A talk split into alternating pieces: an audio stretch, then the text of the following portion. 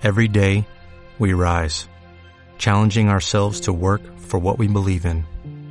At U.S. Border Patrol, protecting our borders is more than a job, it's a calling. Agents answer the call, working together to keep our country and communities safe.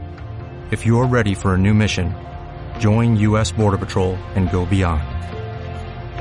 Learn more at cbp.gov/careers. Libros. Libros. Libros. Libros. Libros. Libros. Libros. Libros. Libros. Libros. Libros. Libros. Nada más que libros.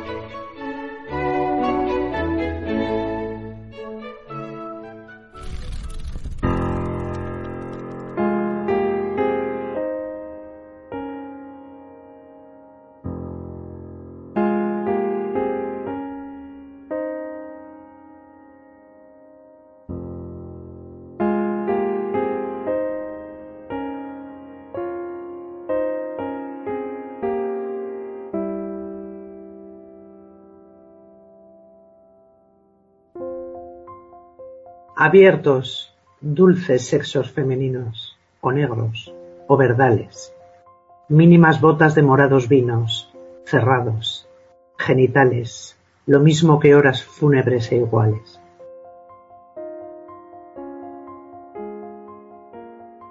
Oda a la higuera, Miguel Hernández.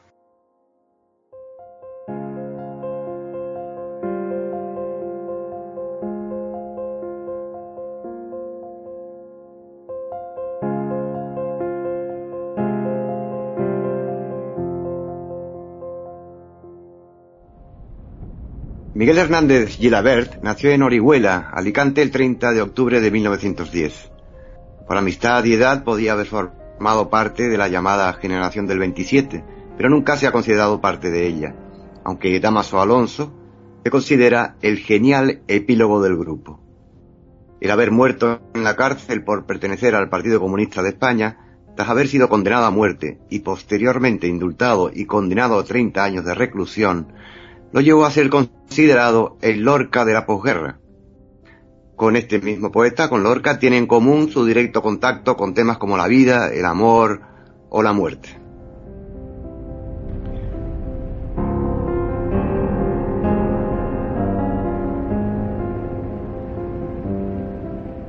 De familia campesina, apenas tuvo más instrucción que la primaria. Comenzó a estudiar en el colegio de los jesuitas, pero tuvo abandonarlos para trabajar repartiendo leche y cuidando ovejas. Su padre fue un hombre muy autoritario y duro, entregado a, su labor de pastor y tratante en cabras. Su madre era una mujer de carácter tímido y seco, que se dedicaba a los trabajos de su casa e intentaba suavizar la actitud severa del padre en las riñas familiares. La familia estaba compuesta por tres hermanos y tres hermanas. Desde pequeño, Miguel aprende a conducir el rebaño de su padre por los campos y sierras de Orihuela. El contacto directo con la naturaleza y la soledad del campo le inspiraron más adelante. La hora de salida de la luna y de los luceros, las propiedades de las hierbas, el tiempo más propicio para ayuntar el rebaño, etc. En medio de ese ambiente en que la vida salta a cada paso en bandadas de pájaros, avispas, saltamontes, hormigas y lagartijas, un día el pequeño Miguel contempla maravillado el rito nupcial de las ovejas. En otra ocasión, el nacimiento de un cordero hiere su infantil imaginación, quedando el suceso grabado para siempre en su mente. En toda su obra se percibe la huella de esta visión pura e inocente de lo sexual.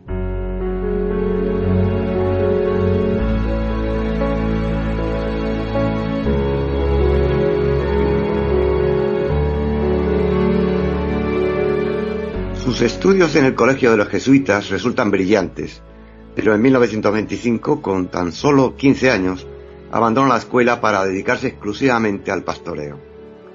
Toda su formación literaria posterior se debe a su tesón autodidacta. La niñez y adolescencia de Miguel Hernández transcurre en un clima suave, bajo un cielo límpido y azul y una luz cegadora. El paisaje de fuerte y abigarrado colorido, el perfume embriagador de azahar, jazmín, nardos y el continuo zumbar de la vida y de los insectos desarrollan y estimulan los sentidos. Mientras el ganado pase, Miguel lee y escribe a la sombra de algún, de algún árbol. A los 16 años empiezan sus primeros intentos poéticos. Canta los pequeños placeres de la contemplación de la naturaleza.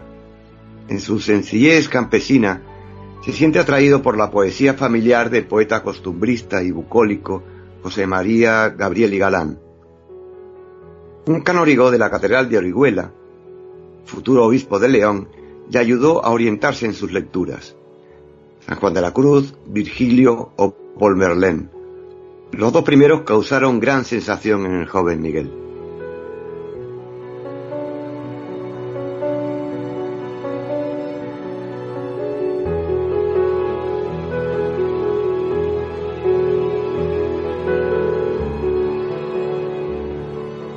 Después irá descubriendo uno a uno los grandes maestros españoles del siglo de oro. Cervantes, Lope de Vega, Góngora, Garcilaso y los modernos Rubén Darío, Antonio Machado, Juan Ramón Jiménez o Gabriel Miró. Miguel Hernández confesó que Miró había sido el autor que más le influyó durante el periodo anterior a 1932. Mientras tanto, el horno de Efrén Fenol le ofrece una especie de tertulia literaria en su pueblo natal. Los Fenoy son hijos de un poeta popular y al calor del horno y bajo el aroma del pan se habla y se discute de poesía. El joven pastor recita y recibe varias indicaciones de un muchacho de rara inteligencia y de extraordinaria cultura, llamado Ramón Sige. En 1930 aparece en el periódico de Orihuela la proclamación de la aparición del pastor poeta. El nombre de Miguel Hernández comienza a sonar en los círculos literarios de la provincia. Ramón Sigé se erige en maestro del joven, mientras que en la prensa regional aparece su primer poema eh, llamado, titulado Pastoril.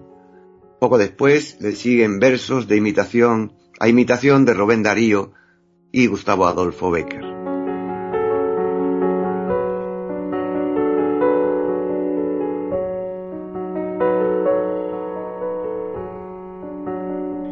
En 1931 el poeta se marcha a Madrid donde colabora con José María Cosío en Los Toros y se relaciona con poetas como el chileno Pablo Neruda y los españoles Rafael Alberti, Luis Cernuda y otros. Neruda era entonces cónsul de Chile en Madrid.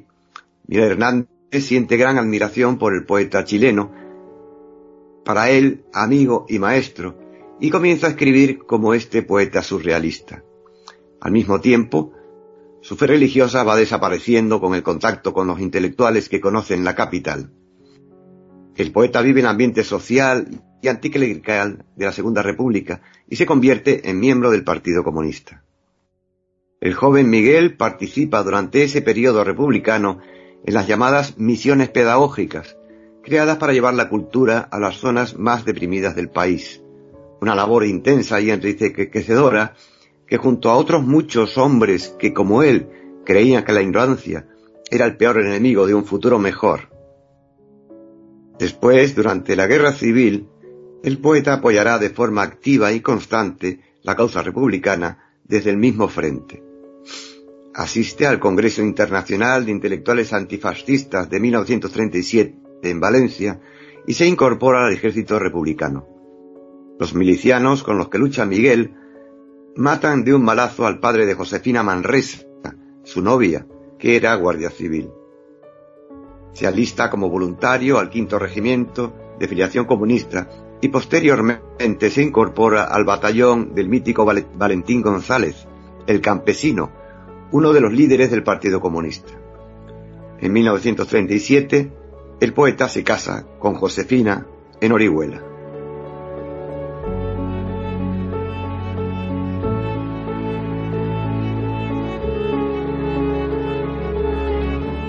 Una vez acabada la guerra, Miguel Hernández intentó escapar, pero fue detenido en la frontera portuguesa. Padece prisión en Huelva, Sevilla y Madrid, y después de ser liberado en septiembre de 1939, gracias a las gestiones de su amigo Pablo Neruda, vuelve a ser detenido, juzgado y condenado a muerte. José María de Cosío, Sánchez Mazas y Dionisio Ridruejo logran que se le conmute la pena por la de 30 años de cárcel. Miguel Hernández no llegó a cumplir esa condena. En el reformatorio de adultos de Alicante, prisión en la que se encontraba, sufrió un paratifus al que se suma luego una tuberculosis pulmonar. La fiebre lo debilita y se intenta trasladarlo a un sanatorio, pero no se pone el empeño suficiente y se apela a la falta de medios económicos para facilitar su traslado. La falta de atención médica en la cárcel fue tal que cuando murió nadie se ocupó de cerrarle los ojos. Miguel Hernández muere el 28 de marzo de 1942 a los 31 años. Sus últimos versos son un tierno recuerdo para su esposa y entre ellos se lee al final. Adiós, hermanos, camaradas, amigos. Despedidme del sol y de los trigos.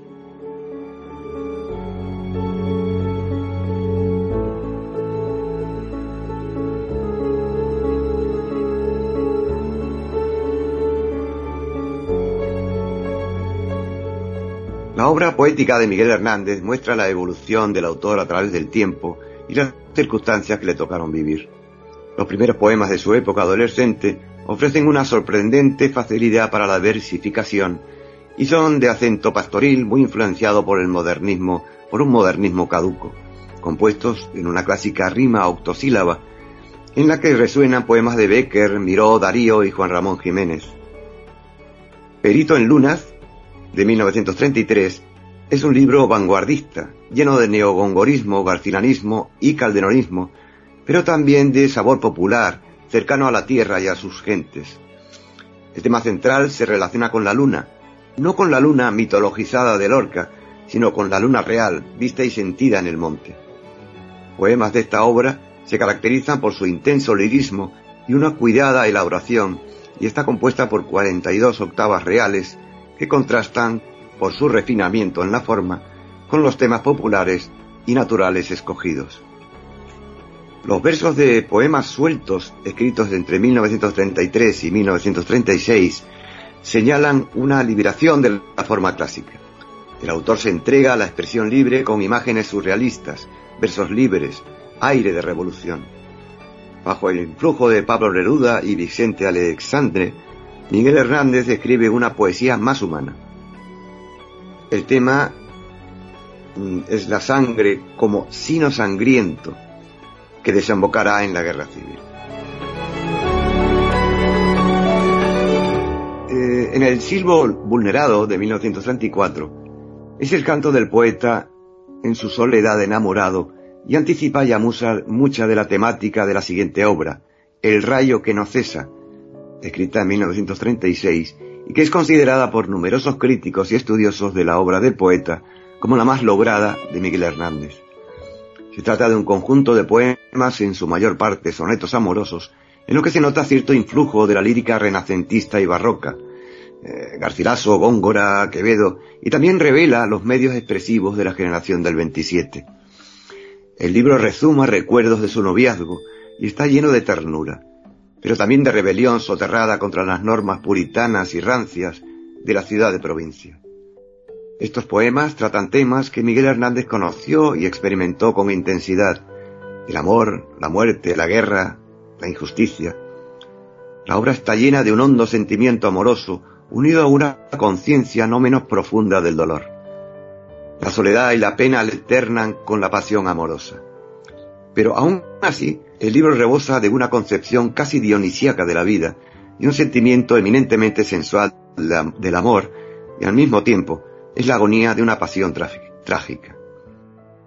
En estos sonetos se desarrolla la visión que del mundo tiene el poeta, un mundo concebido como batalla de amor y muerte, batalla que impide la plenitud de los deseos y las posibilidades que el hombre siente en sí.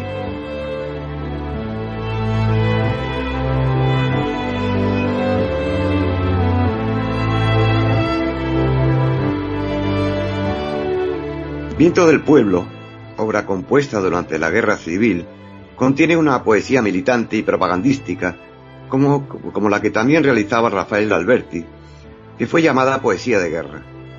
Es el viento de la guerra. Son versos épicos, arengas, gritos, dentelladas, cólera, explosiones ternura y llanto. Llora a los muertos en la guerra, al orca, al niño yuntero, a los campesinos, al sudor del trabajo. Son poesías de guerra y han sido escritas en las trincheras. Se trata de un libro menos preocupado por cuestiones retóricas y atento sobre todo a la difusión del mensaje. Con El hombre acecha de 1938, el poeta nos muestra el rostro humano y cruel de la guerra, pero aún más la desesperación. Está escrito en un tono severo y grave, lleno de furor, dolor y llanto verdadero, ni una concesión literaria, y la poesía que era canto en el libro anterior, todavía aquí es grito y verdad desnuda. No hay ni un ápice de artificio en esta obra. Sobrecogen los poemas, es sangre, no granizo, y el tremendo tren de los heridos. Amargura, sangre y muerte, destrucción. Al final el poeta grita suplicante, dejadme la esperanza.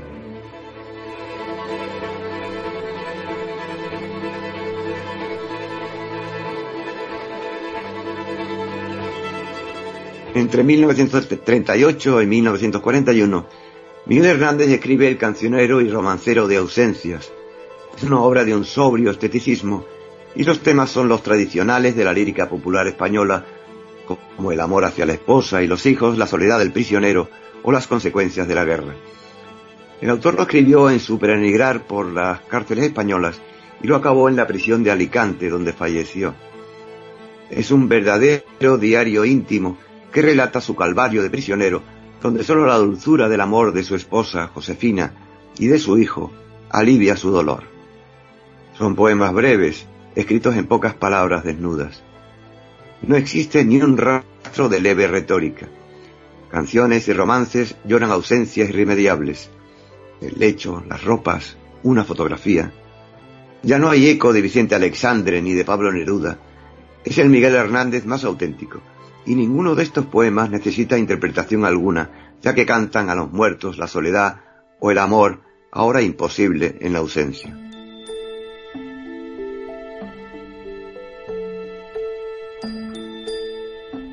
Entran en el corazón y el entendimiento como un disparo. La canción triste, estoica y llena de duelo.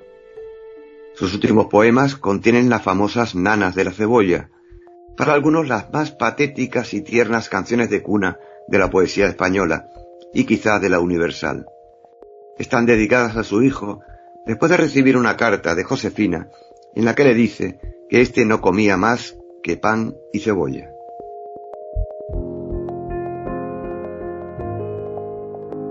La obra dramática de Miguel Hernández es paralela a la poética y presenta la misma evolución desde la, inspiración en modelos clásicos y en el contenido cristiano, como Quién te ha visto y quién te ve y sombra de lo que eras, escrita entre 1933 y, el 34, es un auto sacramental que busca reproducir los, los del siglo XVII de forma excesivamente fiel y que resulta además irrepresentable por su longitud. En Los Hijos de la Piedra de 1935, el motivo es el levantamiento de los mineros asturianos sofocados violentamente por Franco. Teatro de Guerra y El Labrador de Masaire de 1937 son dramas sociales en los que el influjo de la obra de Lope de Vega, sobre todo de Fuentevejuna, es evidente. Pieza de propaganda dedicada al heroísmo de los defensores de Madrid es Pastor de la Muerte, también de 1937, y está posiblemente entre lo mejor de su teatro.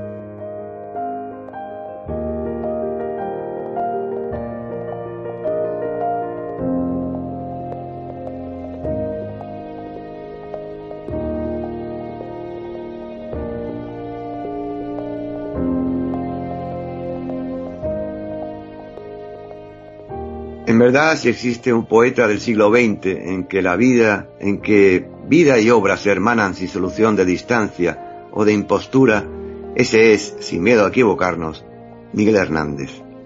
Y de igual modo, y a pesar de la consecuente evolución de sus pensamientos, pocas obras presentan una coherencia tan sólida, tan rica de pasión y de talento, y tan unida a un origen y a un destino.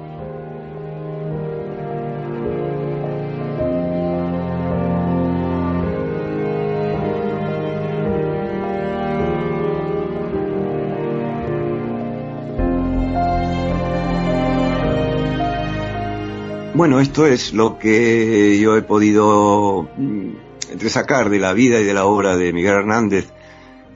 Ahora Pues- casi, y que para mí es un, es un, un autor, un poeta, un hombre, eh, digamos, eh, predilecto en mi vida. Es, es una persona a la que admiro y, y, y- y releo con frecuencia porque mm, desde que era muy joven me llena siempre de emoción y de sensaciones. eh, Estoy de acuerdo. De todo Eh, tipo, ¿no? Bueno, lo, lo dices con mucha modestia, pero jope, es que has hecho aquí una presentación impresionante. O sea, nos has re- revisado toda la obra y toda su vida genial, como siempre. su Y corta bueno, vida, pues- desgraciadamente.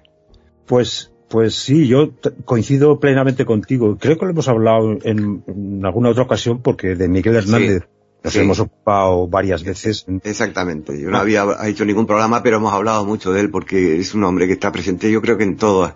Eh, cuando se habla de poesía, eh, hay varios autores, ¿no? Es Y- que, y uno es que de ellos tiene algo es- es especial. Eh, Sí. O sea, ya con independencia de entrar en juicios de si es mejor o más o menos poeta que otros, que creo que eso no, no nos lleva demasiado lejos, es que es un tipo, o fue un tipo que, que cae bien, o sea, por el que se siente afecto. Yo lo he sentido toda la vida por él. Vamos, toda la vida. Yo tengo que confesar que descubrí a Miguel Hernández gracias a eh, Joan Manuel Serrat, con el que hemos comenzado el programa, ¿no? Sí. Y de verdad que me, me emocionó tanto esa elegía, eh, o las nanas de la cebolla que también aparecen en ese disco, que de, siempre, eh, para mí, es el poeta que más llevo, más cerca de mi corazón está. Sin embargo, también hay que decir que, bueno, hay otros poetas, en mi opinión, desde el punto de vista de lo que es la técnica eh, poética, que creo que le superan. Pero ninguno tiene esa luz que Miguel Hernández tuvo, esa humanidad tan, tan sincera, tan limpia, ¿no? Su vida y su obra es que son un poco, tú lo acabas de decir ahora en, en, en la conclusión de tu, de tu presentación, ¿no? Que su vida y su obra de alguna manera están íntimamente ligadas.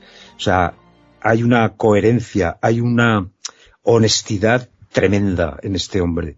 Y Ya. bueno, desgraciadamente, pues, bueno, nos quedamos sin él demasiado pronto. Porque sin duda, fíjate, si murió con 31 años, Sí, sí. lo, lo que este hombre podía haber... mm, Efectivamente. Fue una de las víctimas de las, de las, de las tantas y tantas víctimas de la, de la locura, de la locura de- del ser humano y de, y de la, del ansia de poder y de la, y de, y- en fin. Sí, no que no sí, sé cómo sí, explicarme, ¿no? Es, que, es- que- que tuvieron que es soportar tremendo, todo es esto, tremendo, porque... que él es podía que- haber evitado posiblemente, como otros muchos lo hicieron, eh, exiliándose o, o, sobre todo después de la muerte de Lorca, mm, mm, la gente tuvo que escapar de aquí, ¿no? Además, eh, como era de, lógico, ¿no? Él no, él, él permaneció aquí, eh, siempre fiel a su, a su ideología y a, y a, y a y a a sus su, ideas y a su- su apego, a su apego a, la- a las gentes y, a- y a- y al pueblo, ¿no? Eh, era un hombre admirable, posiblemente de, de los más admirables de, de, de toda una generación y, y también de posteriores o anteriores a él. Creo que Antonio quiere decirnos algo. Sí, yo, no, bueno, al hilo de lo que estabas comentando tú, y, y, y lo que voy a decir, tengo que reconocer que desconozco la, la verdad.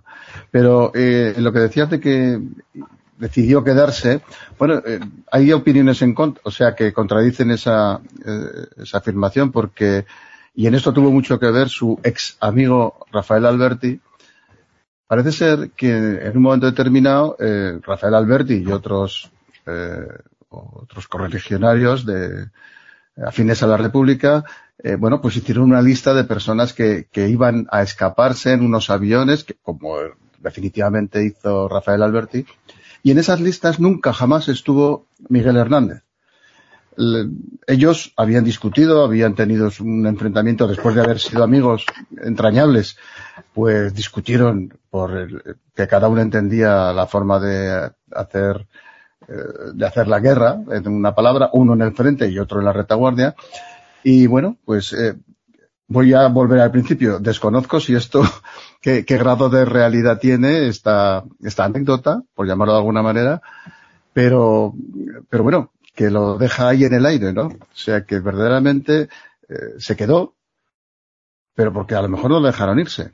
No lo sé. No sé si vosotros tenéis más información al respecto, algo que sea más, más fidedigno de que lo que yo estoy diciendo. No, no, no, no tengo noticias. Sé, sé No que tuvieron, que tuvieron sus discrepancias. Incluso hay una anécdota de una reunión, eh, una especie de fiesta en, en Madrid, en el Madrid cercado, eh, en la cual eh, estaban todos eh, muy contentos y bebiendo champán y no sé qué, y, y llegó Miguel Hernández. eh, que venía, y- que venía del increpó. frente, ¿eh? Exactamente, les increpó eh, por, por esa, digamos, trivialidad, ¿no? Esa, esa, esa forma de, de, de, de estar con la tragedia que estaba pasando alrededor, ¿no? Sí, de era hecho, un hombre que, que posiblemente también a lo mejor era eh, demasiado estricto, eh, estricto consigo mismo, ¿no? Y, con, y, Sí. y que esperaba lo mismo de los demás, ¿no? de hecho Pues lo que dijo, alguna lo que antipatía. dijo a voz en grito fue aquí hay muchos hijos de puta y muchas putas.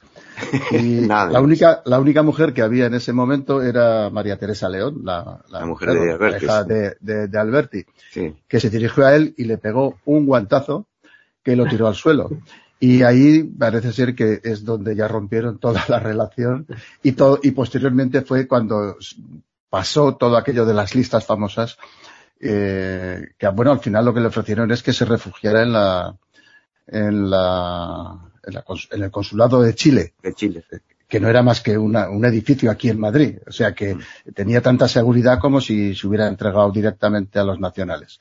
Pero bueno, insisto, ¿eh? Eh, yo esto lo he leído, pero solo sé una versión. No sé si, si quizá los mismos hechos tienen otro punto de vista. Habría que, que investigarlo un poco más.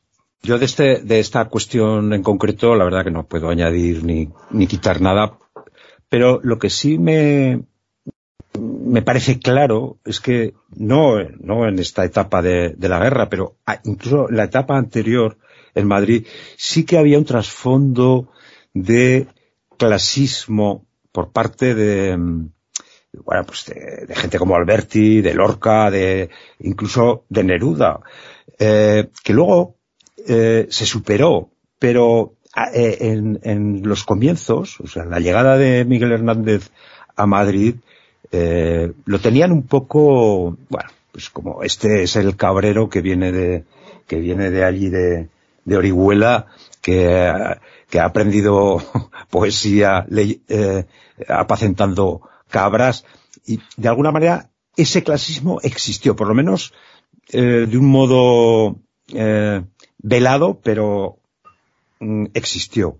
Y quizá eso mm, pesó a la hora de, de la verdad, eh, en momentos como el que acaba de decir Antonio. No lo sé, tampoco puedo eh, hacer más precisiones, pero sí Yo, que... yo sí, eh, si, si me dejáis, es que, que no os quiero cortar. No, hombre, por Coincido favor. contigo, No, Elena, adelante. No, que coincido con Manuel que como una persona como, como Miguel Hernández, que, eh, que como ha- has definido tú, Néstor, es como un poeta pastor. O sea, es como un pintoresco desconocido, provinciano, que vive fuera de la capital en esos momentos que Manuel ha relatado, que yo también creo que serían un poco clasistas, un poco...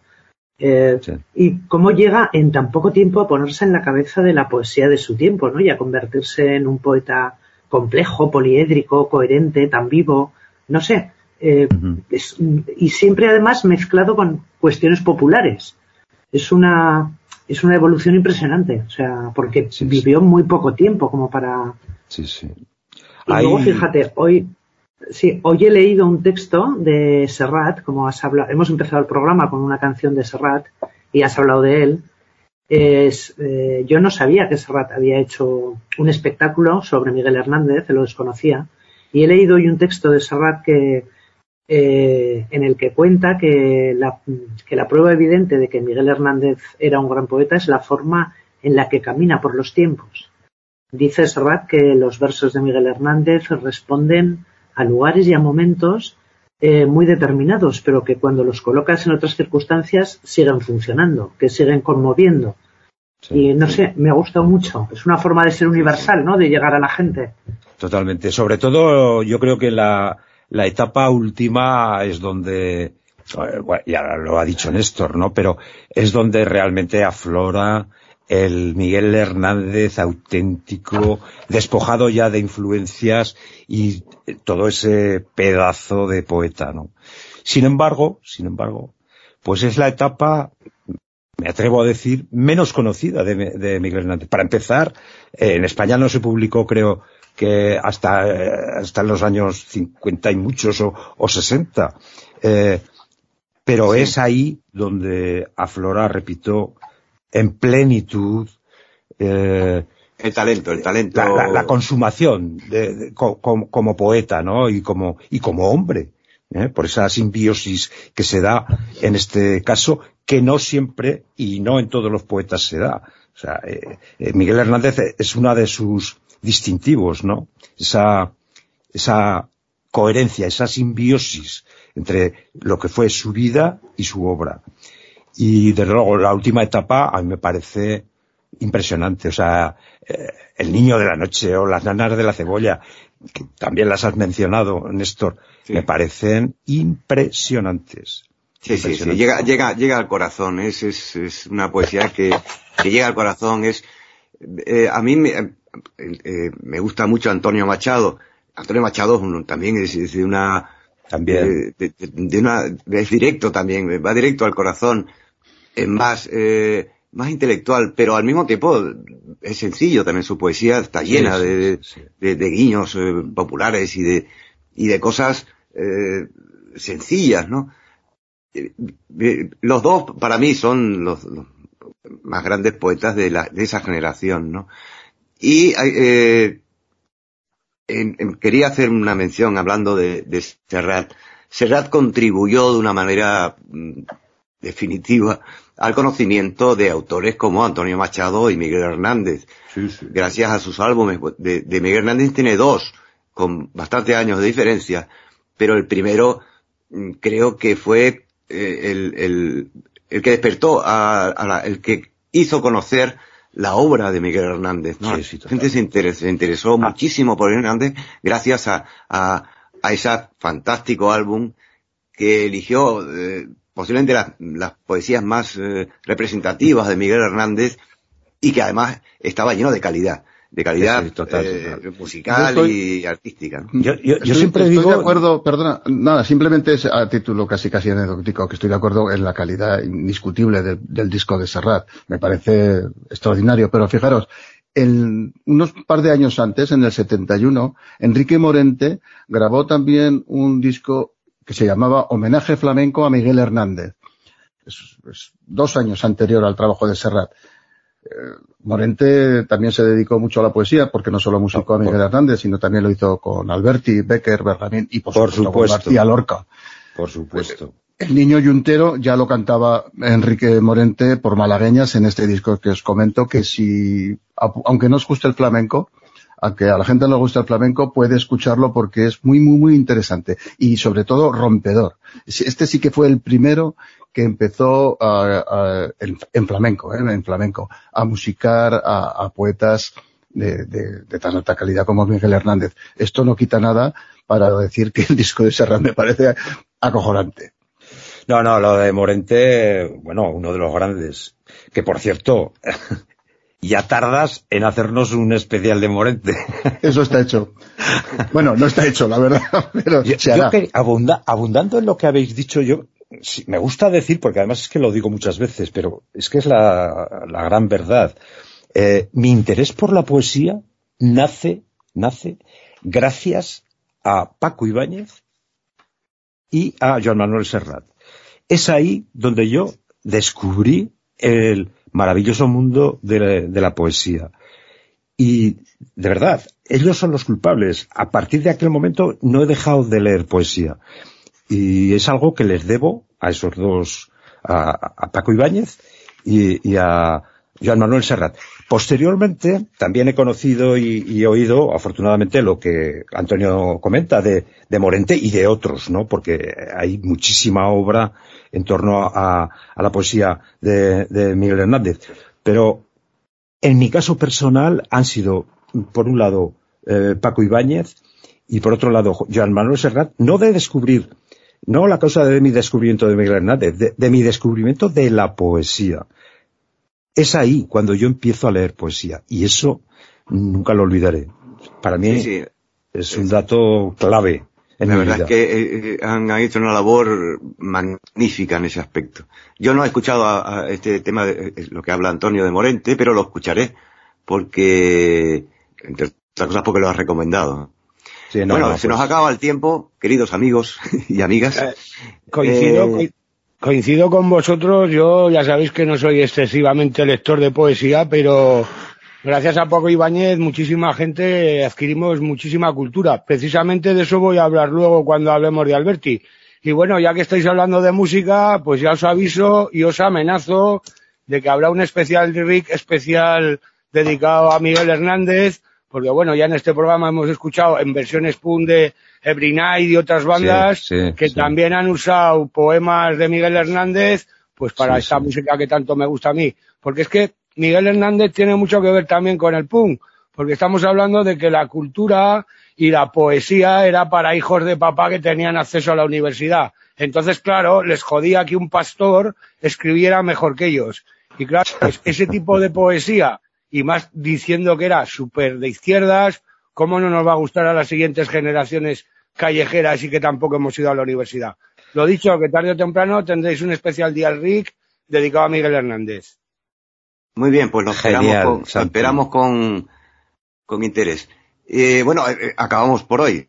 Eh, gracias por estar ahí y eh, si no han leído a Miguel Hernández mm, o la poesía no, no les gusta mucho, lo que sea, yo creo que es un es buen momento para leer algo de Miguel Hernández. Verán cómo, cómo les, les, les, les encanta, les, les, les llega al corazón posiblemente.